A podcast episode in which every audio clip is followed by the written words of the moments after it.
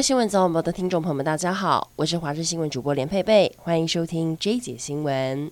这样的幼儿园让家长心碎。台北市南港区某间幼儿园惊传虐童，网络上出现了一段影片，女老师先掐住女童的脖子后，把小孩的玩具丢出，又将人倒栽葱重摔在地，接着出脚踹女童。不过小孩已经吓得大哭，还不断的跳针喊没有声音，要小孩闭嘴。接着又把女童拎到旁边重摔在地，还出脚踢人。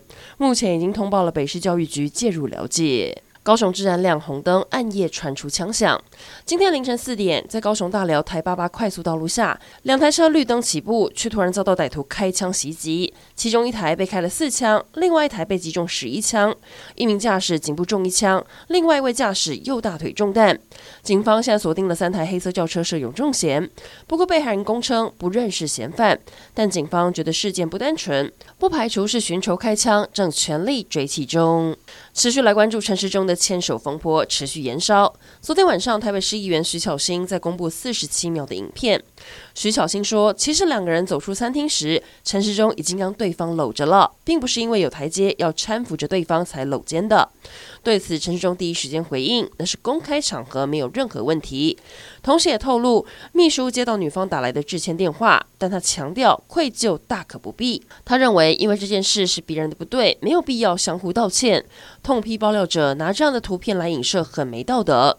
陈世忠也说，在选举前有民众看到他会来握手，跟他说辛苦了，他都非常感动。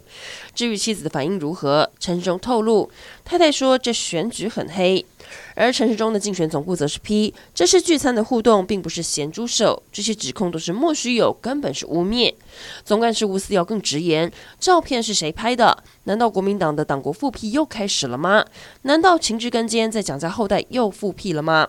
倒是黄珊珊也提醒外人不要随便看图说故事。华视新闻曾经为您报道过，在彰化火车站附近，屋龄有二十八年的社区大楼，因为瓷砖剥落，管委会没有足够的经费修理，只能架设网子来避免砸伤人。外观也像打马赛克一样。不过，这样外观不佳的大楼，房价却没有受到影响。以九月最新的成交价一坪十四点八万来说，比周遭同屋龄大楼还高了两万。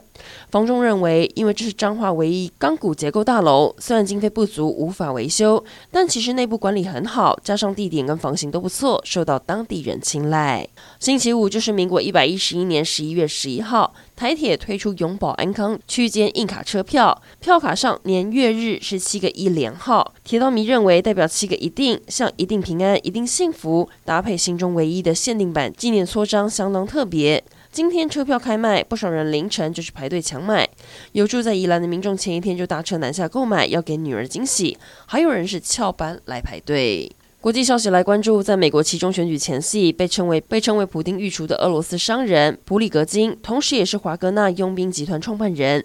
他透过他的餐饮公司公关部门，在俄国版的脸书账号发文，声称他们已经在干预美国选举，并将持续干预美国的民主进程。爆炸性发言引发外界哗然。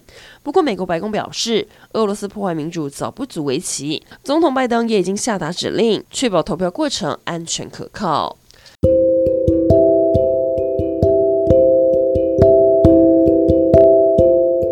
上整点新闻，感谢您的收听，我们再会。